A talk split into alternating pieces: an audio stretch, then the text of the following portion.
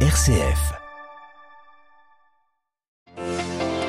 Face à l'embargo européen, la Russie estime avoir la réponse aux nouvelles sanctions visant ses exportations de pétrole. Vladimir Poutine demande au gouvernement de réorienter les flux d'hydrocarbures vers l'Est.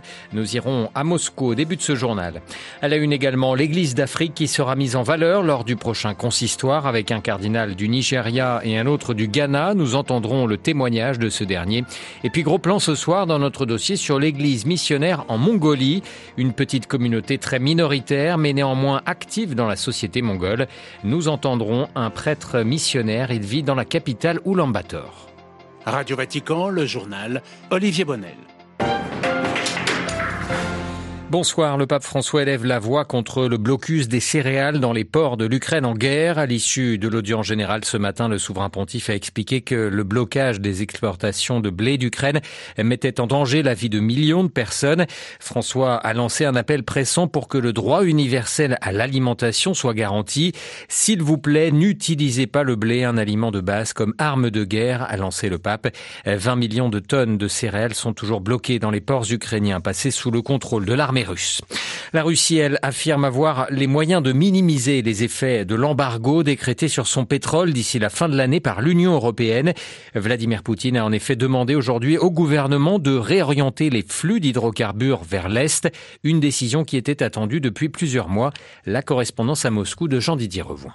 La Russie est à la recherche de nouveaux importateurs pour son pétrole. L'embargo européen sur le pétrole russe n'a pas vraiment surpris, mais place Moscou au pied du mur, même si à court terme la Russie n'a pas le couteau sous la gorge. Ces sanctions vont avoir un impact négatif pour l'Europe, pour nous et pour l'ensemble du marché mondial de l'énergie, mais il y a une réorientation de l'économie russe qui va nous permettre de minimiser les conséquences négatives, a fait savoir le porte-parole de la présidence russe Dmitri Peskov. Moscou a en effet la ferme intention de se tourner vers l'Asie. Par rapport au mois de février, les exportations d'hydrocarbures russes vers l'Inde et la Chine ont doublé et la hausse des prix du brut contrebalancera la diminution des volumes exportés durant encore plusieurs mois. Mais à plus long terme, il n'est pas certain que Moscou puisse écouler en Asie l'équivalent du pétrole que lui achetait l'Europe. Et même si ce devait être le cas, la Russie devra réorienter tout son réseau de pipeline vers l'Asie, une entreprise qui prendra des années mais dont Vladimir Poutine a bien conscience. Il y a quelques semaines, il ordonnait à son gouvernement d'étudier cette option. Jean-Didier Revoin, Moscou pour Radio Vatican.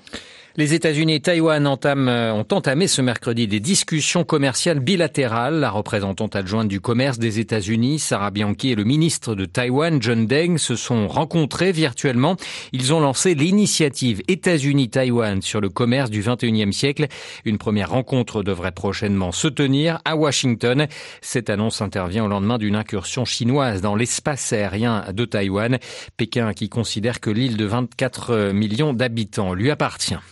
Les autorités irakiennes ont rapatrié 50 combattants du groupe djihadiste État islamique qui étaient détenus par les forces kurdes dans le nord-ouest de la Syrie. La menace du groupe terroriste est toujours bien réelle dans la région. Au mois de janvier dernier, des dizaines de djihadistes avaient attaqué une prison à Guayarayan avant que les forces kurdes ne reprennent le contrôle de cette prison au terme de plusieurs jours de combat. La Turquie qui se dit prête à une nouvelle offensive dans le nord de la Syrie. Recep Tayyip Erdogan a annoncé de prochains bombardements visant les localités de Tel Rifat et de Manbij, des villes contrôlées par les forces kurdes, que le président turc promet de nettoyer, je cite. Hier, lors d'un entretien téléphonique avec Vladimir Poutine, Erdogan avait rappelé qu'un accord signé en 2019 entre Ankara et Moscou prévoyait la création d'une telle zone nettoyée du terrorisme. Ce sont toujours les propos du président turc le long de la frontière turco-syrienne. Euh, Recep Tayyip Erdogan qui a également affirmé cet après-midi avoir rompu un accord avec la Grèce. Les autorités turques reprochent notamment aux Grecs d'armer des îles de la mer Égée en violation, selon elles, de deux traités. Le ministre turc des Affaires étrangères Mevlut Cavusoglu avait répété hier qu'Ankara remettrait en cause la souveraineté grecque sur ces îles si elle continuait d'y envoyer des troupes. Un casque bleu tué au Mali et trois autres blessés dans une attaque terroriste survenue à Kidal dans le nord du pays. L'information a été communiquée par l'ONU cet après-midi. Le convoi, pardon de la MINUSMA a été pris dans une attaque par des hommes armés de lance-roquettes. 172 casques bleus sont morts au Mali depuis le début de la présence de la MINUSMA en 2013. Restons en Afrique avec ce soir ce coup de projecteur sur le prochain consistoire annoncé dimanche dernier par le pape François.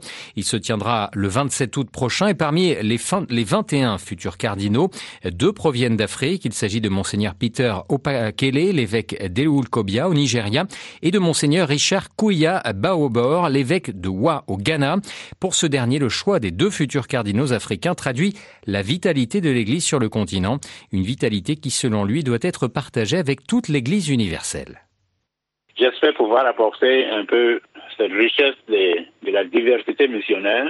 Et je pense que l'Afrique, nous sommes invités à partager avec d'autres personnes. Donc, euh, l'Afrique quand même, au point de vue vitalité de l'Église, il y a quelque chose qui se passe. Quoi. Donc, euh, je pense que nous avons une certaine vitalité à apporter aux autres, tout en sachant que d'autres ont aussi les expériences. Tout le monde reconnaît que ce qui se passe en Afrique et ce qui se passe en Europe ou en Amérique, c'est différent à cause du fait qu'il y a des communautés qui sont jeunes, qui sont dynamiques, qui, qui grandissent, tandis que ailleurs, c'est pas toujours le cas. Pour vous donner le petit exemple de mon diocèse, cette année, nous avons dû créer quatre nouvelles paroisses. Et je sais que dans d'autres endroits en Europe, ils sont en train de mettre plus les paroisses ensemble. Nous, nous sommes obligés de, de créer d'autres paroisses, de mettre des prêtres et dans ces paroisses pour qu'ils soient proches des gens. Donc ça, c'est une réalité pastorale qui est différente. Donc quand on parle de la présence pastorale en Europe, euh, ce sera différent. Des propos recueillis par François Namien. Avant de passer à notre dossier retour sur l'audience générale du pape, ce matin, place Saint-Pierre, François a poursuivi son cycle de catéchèse sur la vieillesse, dénonçant notamment l'abandon et la mise au banc de la société de certaines personnes âgées. Plus d'informations à retrouver sur vaticannews.va.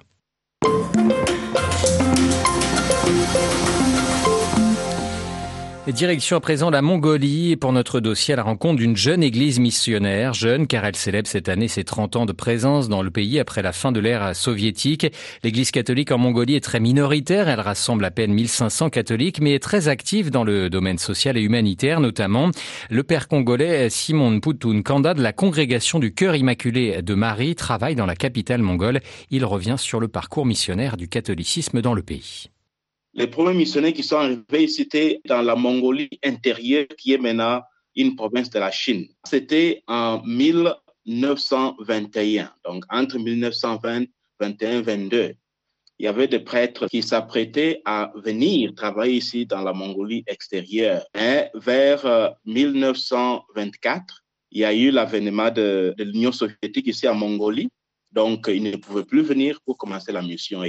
Tout a été abandonné, mais pas totalement abandonné parce qu'on attendait toujours qu'une euh, occasion se présente pour venir continuer ou bien commencer la mission. Quelle perception ont les Mongols euh, de l'Église catholique? La, perception est euh, à la fois positive et négative. Positive, il y en a qui, qui apprécient le travail, par exemple, ici à, à l'orphelinat ou bien dans les centres de recherche, ou bien ceux qui sont dans l'éducation ou bien dans la santé et même au niveau du, de, de, de, de du gouvernement, il y en a qui sont très, euh, euh, ils admirent le travail qu'on fait. D'autres, ils n'aiment pas parce que euh, il y en a qui pensent que nous sommes en train de faire usage de, travaux sociaux pour convertir les Mongols au christianisme. Ce n'est pas le cas.